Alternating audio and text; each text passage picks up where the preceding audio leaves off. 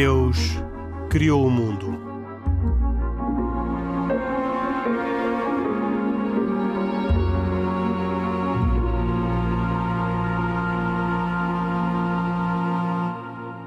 Boa noite e bem-vindos.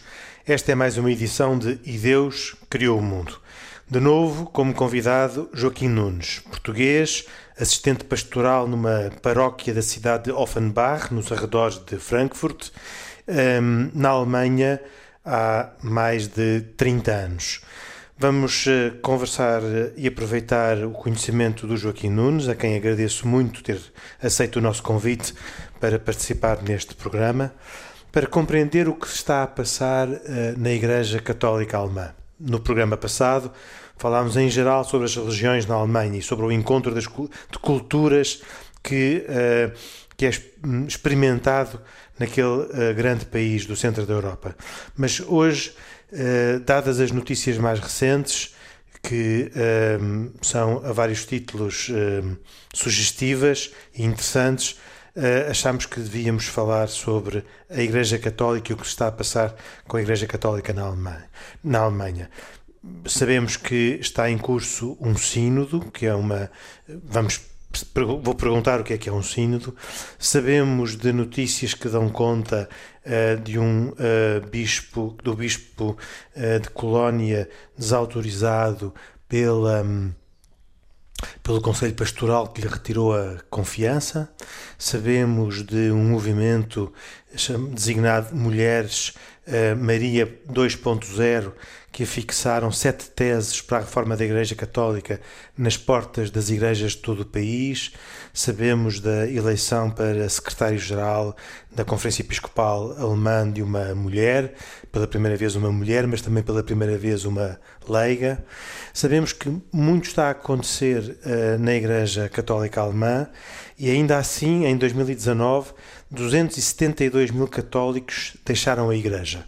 Aliás, achei, uh, reparei que uh, na mesma altura em que o Conselho Pastoral da Diocese de Colónia uh, retirava a confiança ao seu bispo, na, no registro num sistema de registro que eu não sei bem explicar, mas que o Joaquim Nunes explicará melhor daqui a nada, uh, dos, ehm, dos eh, membros das várias confissões religiosas, que tem uma, uma incidência também fiscal, porque os cidadãos alemães podem afetar uma parte dos seus impostos às religiões, que os computadores das, das autoridades administrativas e fiscais da, da, daquela, daquela zona entupiram com o número de católicos que pretendia um, ehm, rescindir ou cancelar a sua pertença à Igreja Católica. E por isso, com tudo isto, que parecem só más notícias, talvez a boa notícia seja mesmo a existência de um sínodo, mas também isso gostava que Joaquim Nunes explicasse. Eu pergunto-lhe, Joaquim Nunes, um, ehm, o que é que está a acontecer na Igreja Católica Alemã e que impacto é que isto poderá ter para até outros países? Que está a acontecer é de facto um, um, é um tempo de muito uh, com muita vida, com muita, com muita movimentação, com muita uh, onde, como dizia a nova secretária da Conferência Episcopal, um tempo onde muito está a acontecer, mas está a acontecer com muita paixão. Há muita gente interessada e apaixonada no processo em curso. Uh, e aquilo que está a acontecer, uh, esse é um, é um, problema que eu deixo já aqui ao princípio, e um bocado também para, para, para situar bem as coisas. Uh, aquilo que passa, mesmo aqui na Alemanha, aquilo que passa na Alemanha é, é, sempre para os jornais, para os grandes jornais, para os grandes meios de comunicação, é, é a crise ligada aos abusos de violência sexual no seio da Igreja. Esse é o ponto, é o tema número um e praticamente reduzes toda, toda digamos, toda, uh, toda a problemática da Igreja Alemã, reduzes a isso. Uh, o caso mais típico é o caso agora do, do Cardeal Völki, arcebispo de Colónia. Colónia. Mas, para quem está metido aqui no, no dia a dia e, no, e, empenhado na Igreja Alemã, há muita coisa, eu diria, com uma palavra um bocado banal, há muita coisa gira a acontecer na Alemanha, muita coisa, muita, muita vida e, muito, e há processos muito profundos de reflexão. Vamos ver uh, quando, quando, como será quando chegar ao momento das decisões. falaremos, disto mais tarde, mas para já, ao nível das, da reflexão e ao nível da, do, do questionamento e ao nível de uma revisão de, da Igreja, um, um verdadeiro processo sinodal é apaixonante o que está a acontecer. Penso que eu, eu não estava cá ainda quando, quando foi o sino de Würzburg, o sino das dioceses alemãs nos anos 70, a seguir ao concílio. Penso que terá sido um período de grande entusiasmo. Este que está agora não tem o entusiasmo porque os números, pronto, os números não, não enganam e aquilo que, que referiu da, da, das saídas da igreja, pois são, é um problema que não, se, que não se sabe bem como resolver. Uh, depois, a Igreja não tem a mesma força que tinha nos anos 70, mas uh, há um grande processo de reanimação e de revitalização e, de, e, digamos, muito sério, em que a Igreja leva muito a sério a situação. Há, uma, há, uma, um, há um diagnóstico da crise muito, muito corajoso da parte da Igreja Alemã. Posso falar nisso depois daqui a bocado. Qual é a crise, como é que a crise é diagnosticada. Há um diagnóstico corajoso e há muita, muita firmeza, muita vontade de fazer desta crise um kairos. Oh, oh, Joaquim Nunes, eh, seria, é justo dizer que o, que o, que o sino de 75 era o sino do, uh, do entusiasmo e da esperança resultante do Concílio Vaticano II e que este sino é o, é o, é o, é o, o símbolo do, do, desalento e, da, e da, do desapontamento depois da, destes últimos anos da, da, da, do afastamento das pessoas da, da, religião, das, de todas as crises que a Igreja teve na Alemanha e fora da Alemanha? Uh... Contrapor a esperança de um com a decepção do outro? Uh, penso que a decepção não, não está no sino, está fora do sino, quer dizer, uh, como um motor do sino. O sino é? já é uma reação. É uma reação. É uma o reação. Sino de 70 ao... era uma reação da esperança, não da é? Esperança, da esperança era, que vinha era, do concílio. Era, um, era, uma ideia de concretizar. Exatamente. A igreja, tinha, a igreja alemã teve no concílio grandes figuras, Rahner com seus assistentes e muitos outros, muita gente que trabalhou no concílio que, que eram digamos, até Ratzinger que, que, eram mesmo Ratzinger, Casper e muitos outros que estavam no concílio e eles todos levaram para Roma muitos assistentes, muitos uh, uh, muitos jovens que estavam a fazer formação com eles, eh, estavam a fazer o doutoramento, estavam a trabalhar para eles como assistentes, teólogos, teólogos e quando chegaram à Alemanha disseram agora temos que concretizar isto, não? E a Alemanha uh, foi, penso que foi a única igreja europeia que disse bom o Concílio tem documentos gerais que valem para todos, nós temos que aplicar aqui a nossa realidade alemã, porque é esta é a linha do Concílio, é a linha da Gaudium et Spes que, que, que, eles tentaram aqui concretizar. Não é?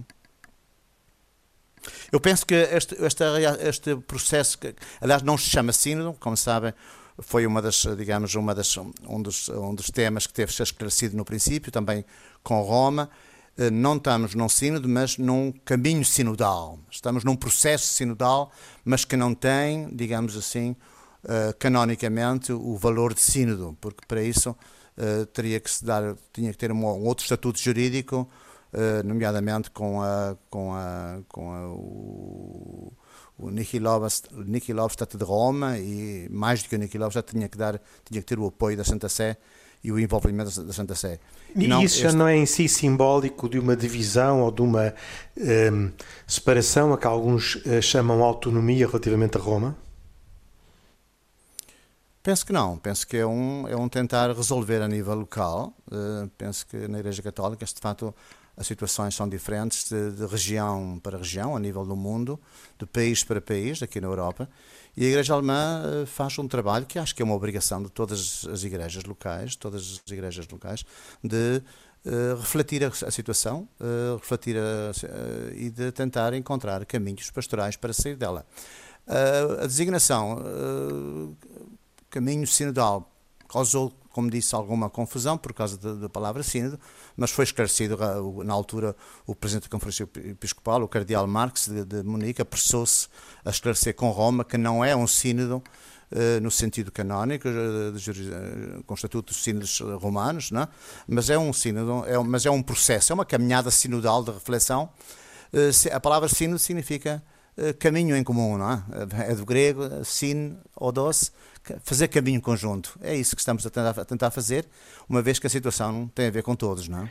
Eu tenho aqui uma nota de que em novembro de 2015 o Papa recebeu os bispos alemães numa visita à Limina e na altura o Papa fez uma comunicação aos bispos para enfrentar os desafios que agora o país enfrenta. E eu gostava aqui de citar de duas ou três passagens dessa comunicação, um bocado também para lhe pedir se acha que este diagnóstico corresponde à realidade. Então, o, o Papa afirmou que se nota particularmente nas regiões de tradição católica uma queda muito forte da participação na missa dominical e também da vida sacramental onde nos anos 60 quase todos os fiéis participavam todos os domingos na, na, missa, hoje são menos de 10%.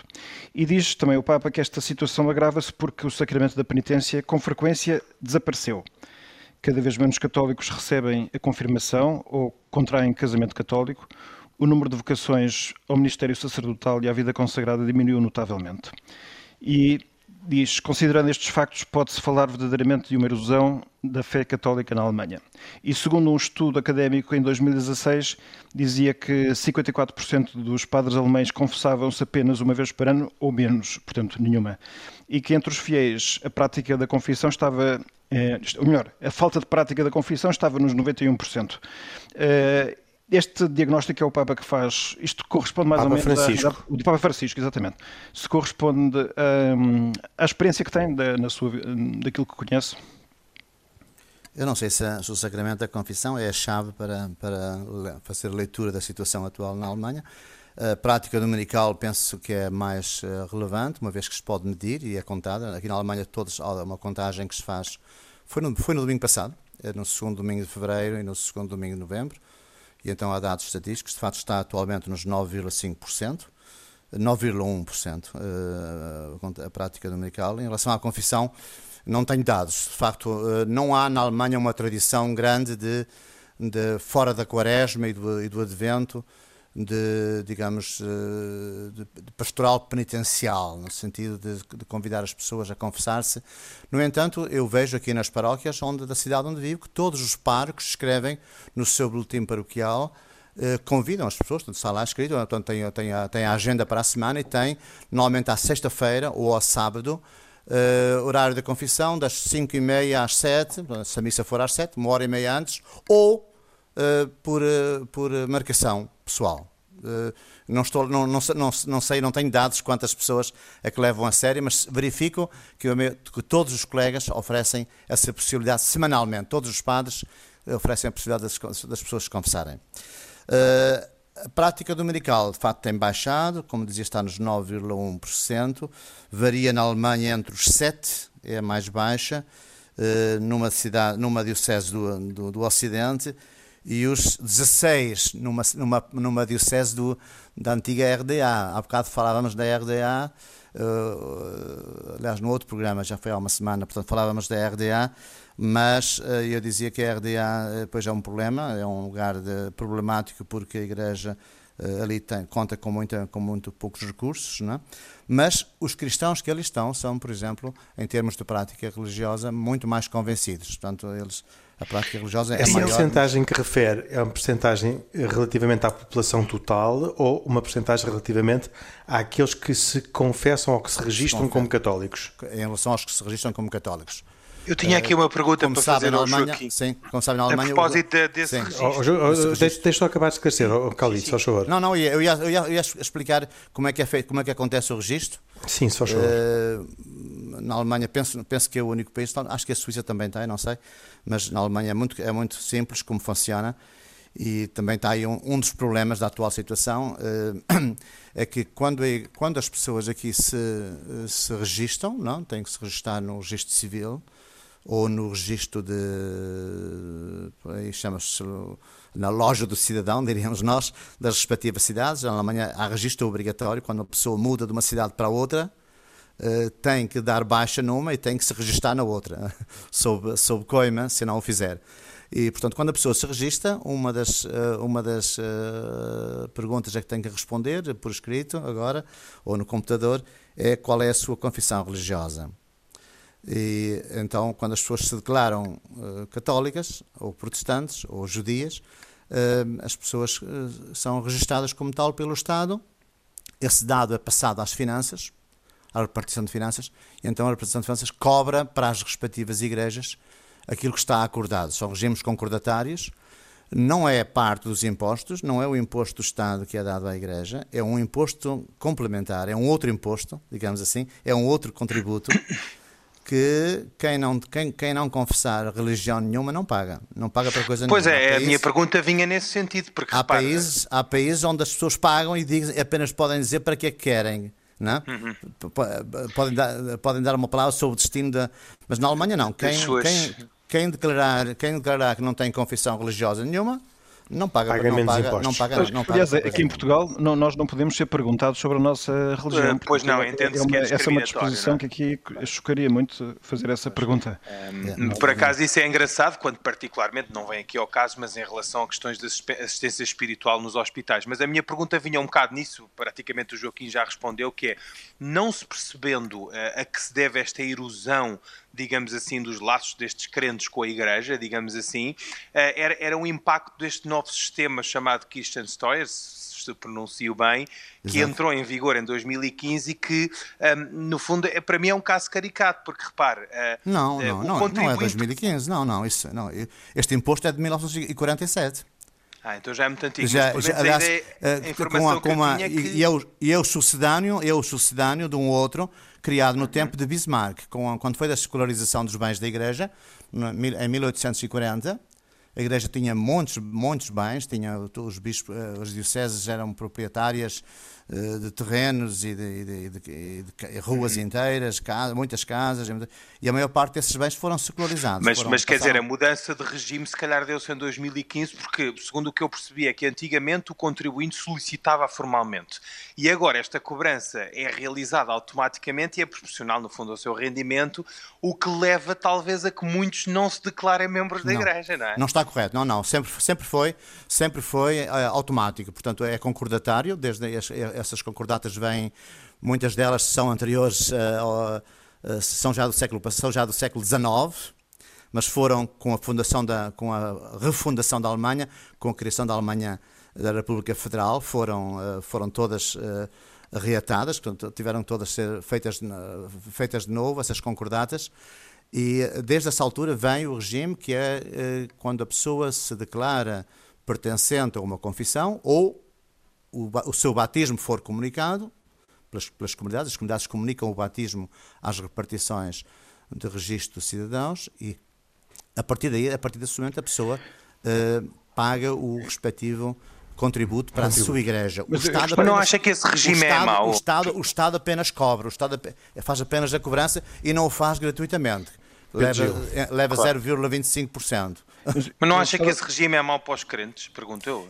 De facto, este regime uh, é, lado, tem algum problema, traz alguns problemas, que é não há, não deixa uma posição intermédia para quem quer continuar a ser membro da comunidade, a ser membro da igreja, mas uh, discorda do sistema financeiro. Diz, uh, não, dá outra, não, há, não, há, não há alternativa. A pessoa não pode dizer eu entrego pessoalmente no cartório da paróquia um, uh, o meu contributo para isto ou para aquilo. Não, isso não, é, não está previsto, não há, não há essa possibilidade. Eu Só... penso que no futuro vai ter, que, vai ter que se encontrar, porque há cada vez mais gente que abandona o sistema por, em forma de protesto. E o que é que acontece? Acontece que a Igreja Alemã considera isso como uma apostasia. Pois é isso eu que eu queria isso é, perguntar. Isso, isso, isso, é uma subvalorização deste passo. As pessoas não apostasiam, não renegam a sua fé quando sei lá, um jovem acabado de formar e olha para a sua para a sua folha de pagamento, para a sua folha mensal de, de ordenado e vê que vão 80 euros todos os meses para a igreja. Se ele não tem uma relação muito forte com a sua comunidade, diz eu aqui, isto é um dinheiro que eu posso poupar, é um dinheiro que eu, que eu posso economizar e, dá, e vai e risca-se, manda cortar o seu nome, da, da... mas ele não mas... faz uma apostasia real. Mais tarde ele vai voltar, quando tiver filhos, vai pedir o batismo e dar conta daquilo que fez. Bom. Mas agora, de, de, o jogo pode, pode me É que eu, quando vi, até nem, quase nem queria acreditar, mas eu vi um texto que dizia que desde 2012 os Sim. bispos da Alemanha decretaram que aqueles que não pagaram imposto eclesiástico não podem aceder aos sacramentos da confissão, da comunhão, da confirmação ou da doação dos doentes. Isto, é, isto para mim é uma coisa totalmente chocante. É, porque, a igreja, porque a Igreja Alemã valoriza, eu acho que isso é um ponto que vai ter que ser visto. Eu penso que vai sair Talvez neste sino, é um talvez pudessem aproveitar para. Não é? Exato, é um dos pontos que vai ter que ser visto, é uma nova. Uma, vão, vão ter que ser uh, revistas as concordatas e as relações com o Estado, e uma delas vai, ser, vai ter que ser revista. Atualmente, eu estive há bocado a ler, uh, preparando um pouco para esta, para esta nossa conversa, uh, só 50% dos católicos pagam, porque quem não pagar, portanto, o que é, este contributo é baseado no, uh, no salário, no, não, não, não no salário, mas no imposto que a pessoa paga ao Estado, ou pelo seu salário, ou pelos, uh, como é que é, pelos seus rendimentos. rendimentos. É o imposto, é a partir do imposto pago ao Estado sobre o salário ou sobre os rendimentos que é calculado o contributo para a Igreja. Que, anda mais, que varia um pouco de diocese para diocese. Nas dioceses do Sul é 8%, na maior parte das dioceses do Norte são 9%. 9% daquilo que a Igreja paga de imposto pelo salário ou pelo. Se a pessoa está desempregada, não paga, impo... não paga, uhum. não paga imposto ao Estado não, agora, também não paga para a igreja. É, se tem muitos filhos, se tem, por exemplo, 4, 5 filhos, o imposto é tão baixo, quer dizer, que uh, há, uma, há, há, umas normas, quando a pessoa tem um ordenado uh, baixo de um determinado limiar, também não paga para a igreja. Uh, etc. Quer dizer, uh, e então uh, li a declaração que os bispos, a nota informativa com a estatística para 2019, que atualmente cerca de 50% dos católicos uhum. que estão registados dos que estão registados. Dos que estão registados como católicos, só 50% estão a pagar para a Igreja. Mas, Nunes, em, em face desta descrição, é provável que haja muito mais católicos do que aqueles que estão registados. Mas exatamente, ao mesmo tempo, segundo exatamente. disse o Pedro Gil, esses católicos que não estão registados uh, têm uma espécie de falta de bilhete essencial para poderem aceder aos sacramentos na Igreja Católica, o que para um, para um português é capaz de ser uma coisa bastante estranha, como dizia o Pedro Gil. É chocante é. mesmo. Na teoria é isso. Na teoria, de facto, quem, quem sai da igreja, como eu dizia, uh, pratica uma, um ato de apostasia e, portanto, tem que se reconciliar. Quando alguém vem, vem requerer que quer voltar a entrar na igreja, faça um verdadeiro ato de, de, de reconciliação, uma, uma, verdadeira absolvição do, de, do ato de apostasia. Eu já disse e repito, já disse a vários, a vários, a vários responsáveis da igreja que considero isto um exagero um, um, um sobrevalorizar. Claro que haverá situações, haverá um ou outro que, que claramente, digamos, eh, em termos ideológicos, em termos de fé ou de não fé, eh, contra a Igreja e quer sair mesmo e escreve coisas contra a Igreja. Há casos, mas são raros. A maior parte dos, dos 270 mil pessoas, eu estou convencido que das 270 mil pessoas que em 2020 abandonaram a Igreja a eh, Católica, eu penso que dessas haverá, sei lá, 0,01% de pessoas que o fez por convicção contra a fé ou contra, ou contra a religião. Foi, no fundo, foi uma, foi um protesto, é, um, é uma maneira de protestar contra aquilo que está acontecendo na igreja. É, assim, e, a, e a, de facto a pedofilia, os, os, a, a, publicação de, de, de, das dimensões, das dimensões dos, do, do, do escândalo da pedofilia na igreja, levou muita gente a tomar a decisão, eu também vou sair, eu não, eu não estou disposto a apoiar esta igreja conforme ela está. E este seria, aconteceu, é, é, o que aconteceu há dias em Colónia. Esta decisão de retirar esta ameaça de excomunhão de facto daqueles que não, não, se declararem, os batizados que não se declararem católicos para, para, para, não pagar este imposto, isto é uma decisão que basta os bispos quererem, porque não é preciso fazer revisão de concordata, porque a concordata não tem certamente por objeto determinar quais são as consequências religiosas para quem paga imposto ou não. O próprio sistema do pagamento do imposto é que certamente é objeto da, da concordância e hum. do objeto das negociações da concordata. Mas tenho Sim, aqui mais um dado. Mas nós deixaríamos de saber desses não é? Se alguém não se inscreve, ou se alguém, por exemplo, imagino que alguém não se inscreve como católico, e acontece, aconteceu com muitos portugueses que chegaram aqui uh, nos últimos anos, não é? digamos, uh, com a crise económica de 2009 e tal, muitos portugueses vieram para a Alemanha à procura de trabalho e foram avisados por, uh, sub, por pessoas que, que, os, que, os, que, os, ajudaram a vir e que, que, os, que os receberam aqui, que já estavam cá. Tu, quando fores inscrever-te, não te inscrevas como católico, porque senão tens que pagar. Claro que essa pessoa não praticou apostasia, não se inscreveu, mas nós não sabemos dele. Essa pessoa, as comunidades não sabem. Nós recebemos todos os 15 dias eh, os, os nossos computadores, os programas de computador das comunidades têm o registro atualizado não sei se todas as semanas, todos, todos os 15 dias, mas eh, digamos mais que uma vez por mês, eh, os, as repartições de, de, das autarquias mandam para a Igreja dados atualizados. E uh, se alguém não se inscreve como católico, sendo, nós não sabemos dele. E, portanto, não, não podemos, segundo a lei alemã, da igreja, interna da Igreja Católica, não podemos passar uma declaração que ele é católico para, para ser padrinho, por exemplo, de batismo em Portugal. é? Mas se essa pessoa se apresentar, for à missa e for é. comungar, Sim. poderá comungar. Não, não, lhe é recusada, não lhe é recusada a comunhão. A teoria de facto é essa, que se, podia, que se lhe podia recusar a comunhão, levando a sério uh, o facto de, dela ter saído, ter abandonado, ter, ter, cortado, ter, ter cortado o seu nome da lista dos, dos membros da Igreja, podia-se, em termos teóricos, podia-se recusar uh, o acesso aos sacramentos. Não me consta, não, não me consta que isso aconteça em, em lado nenhum da Alemanha. Uh, e, portanto, também não acontece nada se ela, vier à, se ela vier à celebração da Eucaristia e for comungar, ninguém lhe pergunta. Mas, quando for preciso fazer um ato formal, uma formalidade, como por exemplo uma declaração, nós não podemos declarar que a pessoa é católica se ela não estiver inscrita como deve ser. Aqui um se, a pessoa, que... se a pessoa não se inscreveu por, eh, enfim, por qualquer razão, ou porque não sabia, ou porque quem o acompanhou aconselhou mal, mas a pessoa não sabia das consequências desse, de, de, de, dessa omissão, eh, nós regularizamos a situação, dizendo, pronto, não há problema, a, senhora, a pessoa, você preenche aqui este formulário, vai, vai, você vai entregar à loja do cidadão e põe a sua situação em dia. Mas apesar desta diminuição do número de católicos, eu também tenho aqui um dado que também me, hum, bom, me impressionou, pelo menos, que é que no ano 2017 eh, aquilo que se arrecadou por esta via do imposto eclesiástico são, foram 6 mil milhões de euros. 6 eh, mil milhões de euros em 2017, isto é cerca de 30 vezes mais do que aquilo que é em Espanha, que tem um site só dedicado à transparência, chama-se transparênciaconferenciaepiscopal.es. Tem um site em que diz quanto é que se arrecada por via das declarações nos impostos, como se faz cá em Portugal. Sim, sim, sim. E em Espanha é 285 milhões e não 6 mil milhões de isto no ano de 2018, em 2017 foi 268 milhões.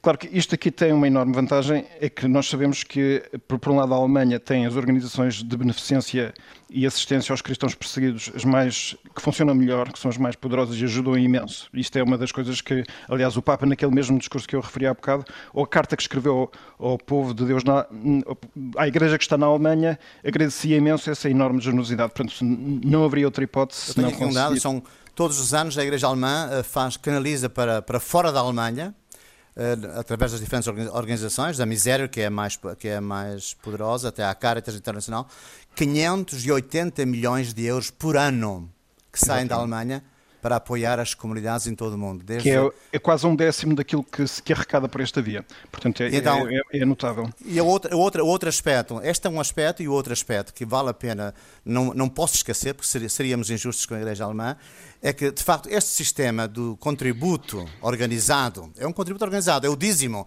é o dízimo organizado, não é, não é 10%, mas é 9% do, daquilo que a pessoa paga para o Estado. Esta, esta, esta forma organizada da Igreja a receber o contributo dos fiéis, e é organizada porque é feita através das finanças, as pessoas, eh, é, retido, é retido logo na, na, na fonte, o padrão já não o paga, entrega o dinheiro logo à, à de finanças, e as finanças reencaminham para a Igreja. Este sistema permite, permite uma igreja na Alemanha, na Alemanha com uma, uma, uma enorme potencialidade de recursos que nem, que, nem, que nem conseguem imaginar. Quer dizer, eh, por exemplo, a Caritas.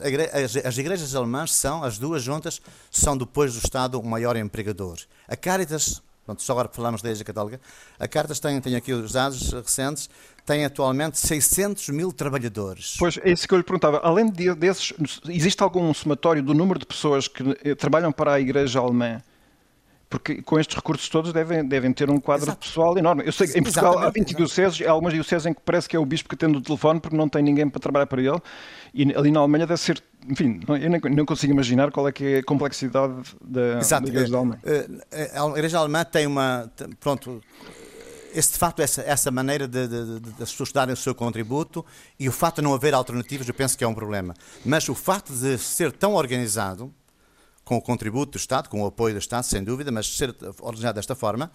Uh, por um lado, eu digo, eu digo sempre, todos os meses, os católicos alemães que recebem a sua folha salarial e veem que pagaram, no fundo fazem uma silenciosa confissão da sua fé. qualquer que seja a sua relação com a igreja, a pessoa podia no dia seguinte ir dar baixa e acabou, não deixava de pagar. Mas a pessoa continua a pagar todos os meses. Significa há uma relação mais ou menos silenciosa, mais ou menos, eh, digamos, visível, com mais ou menos visibilidade, eh, uma relação do, do, do, do crente com a sua igreja, sabendo eh, esta, esta, pelo, menos, pelo menos este contributo que eu dou mensalmente é uma relação que me, digamos, que me eu ia dizer que dá uma certa satisfação à pessoa. A pessoa sabe Sim. que contribui para, para, para, a vida da sua comunidade. Só que aqui nós estamos mais Porque habituados a que, a que esses, esses o bom uso desses, desses fundos, com certeza, não? Como diz? Oh. Porque reconhece o bom uso desses fundos. Eu penso que sim, porque senão, senão seria, eu, eu ia fazer. Eu ia fazer uma provocação ao Joaquim, que era perguntar se de facto estas contribuições gordas, para não dizer generosas, não é? Se isto vem da generosidade, na sua opinião, dos crentes, e penso que já, já, já disse, não é? Da, da ligação que criam com a, sua, com a igreja em si, ou se também vem de um sistema muito bem, muito bem aprimorado entre a igreja e o Estado, mais até do Estado, que percebe que uma fatia importante das contribuições podem vir da, dos crentes, não é? E, portanto, quase que força, desculpa a expressão, a que os crentes se vinculem à igreja por esta via, não é? Não, não percebi a pergunta. Não percebi... A pergunta é se acha que esta, se, se esta, estes, estas contribuições generosas brotam Sim. exatamente da generosidade dos crentes ou se vêm da habilidade do Estado e da Igreja em criarem um sistema em que as contribuições vêm por essa via. Mas não é só Sim, mas toda a gente sabe, mas toda a gente sabe. Eh, como digo, eh, há bocado falei do exemplo dos portugueses, portanto, pessoas que vinham, digamos, do interior de Portugal, ou de, portanto, que não tinham grande formação, não sabiam, não, nunca entenderam muito bem como é que funciona aqui, mas uh, toda a gente sabe, se perguntar a qualquer pessoa, à pessoa mais simples, ao trabalhador de, de, de armazém, ele uhum. sabe que pode deixar de pagar. É o único, é o único contributo, é o único imposto, chamemos de imposto, porque a palavra, a letra Kirchensteuer, Steuer é imposto é o único imposto que a pessoa pode deixar de pagar. Todos os outros não pode deixar de fazer. O Estado não deixa. Este é o único que é livre, digamos assim. Mas, oh, e toda mas, a gente oh, sabe. Nos poucos minutos que oh, nos sobram, gostava de mudar de, de oh, tema. Já não posso continuar aqui neste tema e gostava de lhe pedir, Joaquim Nunes, que falasse sobre este movimento uh, Maria 2.0, porque uh, toda a sua. Uh, apresentação faz lembrar muito a, a, aquilo que foi a, a ruptura e da reforma do tempo de Lutero, quando ele afixou as suas 95 teses nas portas da igreja de Wittenberg.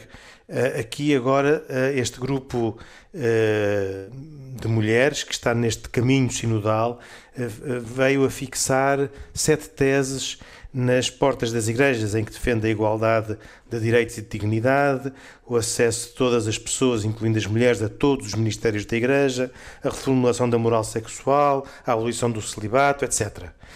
Que expressão tem este, movimento uh, na, na, vida da igreja e que, que expectativa gera na, neste caminho sinodal? Bom, em primeiro lugar, este grupo de mulheres, de Maria, Maria 2.0, não é do, do, do, caminho sinodal. É um, é um movimento que, que já existia antes, uh, que nasceu aqui há uns 3, 4 anos. Uh, pouco, pouco depois, não, uh, já, já há uns 4 anos, quando, como reação, de facto, a, uma certa hesitação da Igreja em relação às mulheres. Não se avança, como elas dizem. E nasceu este grupo com este nome, Maria 2.0. E elas agora, hum, e portanto os temas delas era de facto o tema da mulher, a mulher na igreja.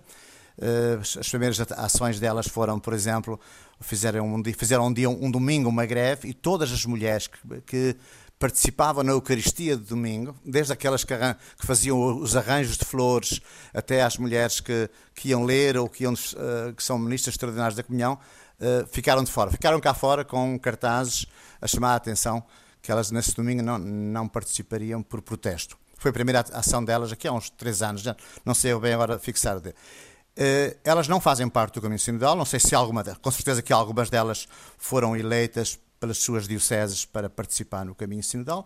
No caminho sinodal estão pessoas que foram que são delegadas das dioceses, uh, de um lado, e do outro lado da instituição, da hierarquia e os seus representantes.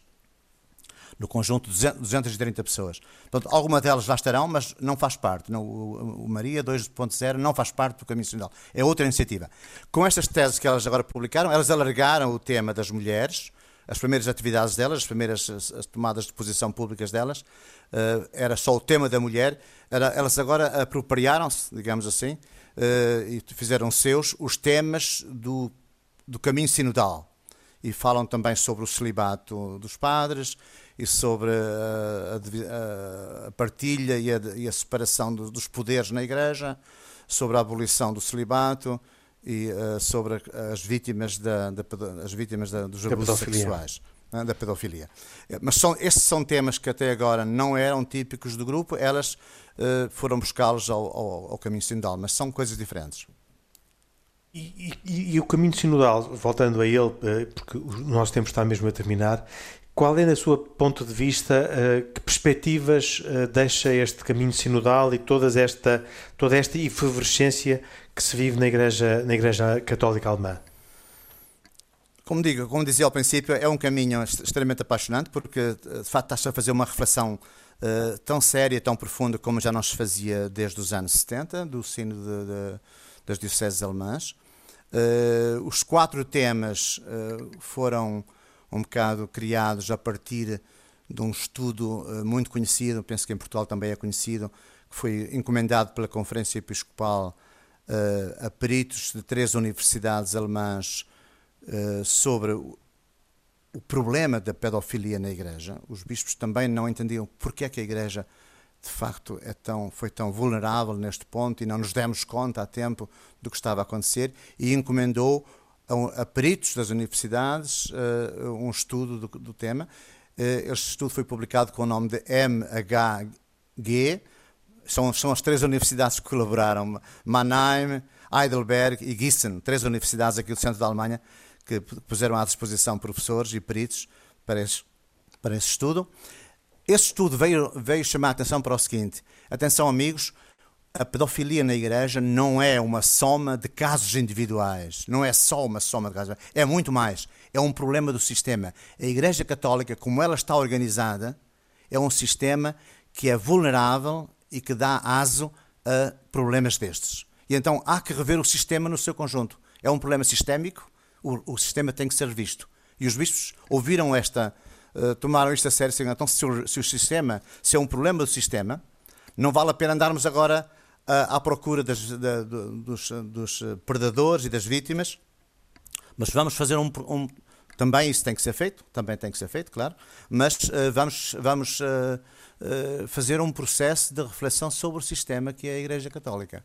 E então nasceu a ideia do caminho sinodal, com quatro grandes temas: o tema do poder na Igreja, onde os, esses espíritos dizem que se situa uma boa parte do problema, talvez a, a parte mais mais, mais consistente. Do problema é como o poder é exercido, a concentração do poder numa pessoa só, sem que seja possível controlar e sem que, seja, sem que esse, esse poder não seja dividido com outros, que se controla mutuamente, a questão do poder, a questão da vida, da, da, da, das formas de vida sacerdotal, uh, tema de celibato, depois a questão da a questão da havia mais havia mais um antes das mulheres e depois por fim foi acrescentada as mulheres. Uh, ah, a questão da moral da moral sexual na igreja com o tema não só, mas também o tema da homossexualidade, a posição da Igreja em relação aos homossexuais, porque se deu conta que eh, na Igreja, ao contrário, ou diferentemente de outras instituições onde, havia, onde há pedofilia, porque não há só pedofilia na Igreja, na Igreja as vítimas, o maior número de vítimas, 80% são do mesmo sexo, são rapazes. Os padres uh, e clérigos uh, escolheram as vítimas que, que, abusaram, abusaram sobre vítimas, sobre, sobre meninos, sobre crianças do sexo masculino. Então, o, o problema da, da, moral sexual e, sobretudo, da posição da Igreja em relação à, à homossexualidade foi é um dos temas do, do caminho sinodal. E, por fim, o tema da mulher, a questão da mulher, porque uh, penso que a Igreja, a Igreja está a dar conta que a sociedade alemã e a sociedade no seu conjunto uh, tem dificuldade em entender porque é que mais de metade, de, mais de metade dos membros da comunidade são, uh, são preteridos, são excluídos do exercício do poder na Igreja. A eleição da nova secretária-geral da Conferência Episcopal é uma resposta oportuna a essa, a essa crítica? Tem, tem, tem, vai nessa linha e é um, tem um alto valor simbólico, porque é, é a primeira vez que uma mulher leiga se vai sentar nas assembleias uh, plenárias dos bispos, uh, não só da Assembleia Plenária, mas também do Conselho Permanente, onde se discutem coisas, temas que até agora eram à porta fechada, só clérigos tinham acesso. É a primeira vez que uma leiga, ela é teóloga, sem dúvida, era também, é também assistente pastoral como eu, fez o curso de teologia e trabalhava, trabalha na igreja, já tem responsabilidades na, na Diocese de Limburgo atualmente, como já faz parte da Cúria Diocesana, e agora vai assumir uma responsabilidade a nível nacional. Acho que, acho que é um sinal que a Igreja dá com isso. Porque é uma posição uh, que era tradicionalmente muito uh, desempenhada durante muitos anos por, uh, por um padre jesuíta que tinha exato, muito exato. prestígio e, e, merecia muito respeito na própria sociedade alemã. Exato. E, portanto, ser sucedido por uma mulher, com certeza, fará parte de toda esta abertura da Igreja exato. Porque Católica. havia vozes havia vozes até do, do, do lado conservador que diziam que o secretário devia ser um bispo, que um dos bispos devia exercer as, uh, o mundo de secretário da conferência por um período de 4, 5 ou 6 anos, mas que devia ser um bispo, devia ser um deles o secretário da Conferência Episcopal. E a Conferência Episcopal optou não, não é um de nós, nem sequer vai ser um clérigo, vai ser um leigo e vai ser uma mulher. Foi, foi, por, foi por eleição. Muito bem. E uh, com, assim chegamos ao, ao final de, de, mais esta edição de Deus Criou o Mundo. Um programa em que falámos sobre a Igreja Católica Alemã, particularmente sobre este tema, que está num ponto de viragem, um, eh, a partir de um caminho sinodal começado há já quatro ou cinco dois anos. anos. Dois anos dois anos um, e que uh, ainda tem jo eh, Joaquim Nunes quantos anos mais previstos de estava previsto de duração? Uh, a, a, pandemia veio veio veio complicar um pouco e veio vai com certeza obrigada a alterar os prazos. Estava previsto ser por dois anos significava terminar em novembro de, dois, de 2021 mas não vai ser possível. Há muitos documentos em atraso porque não foi possível fazer os, as reuniões de, de, dos, dos diferentes fóruns de modo que não sei bem agora quando é que está previsto, mas não vai com certeza ser ainda este ano, mas penso que no ano que vem, em 2022, vai terminar. Um tema ao qual com toda a certeza voltaremos e de novo pedindo ajuda ao Joaquim Nunes, eh, a quem agradeço ter participado no programa de hoje. Nós, Pedro Gil, Isaac Assor e Khalid Jamal, comigo Henrique Mota, voltaremos dois, oito dias. Até para a semana, se Deus quiser. Boa noite.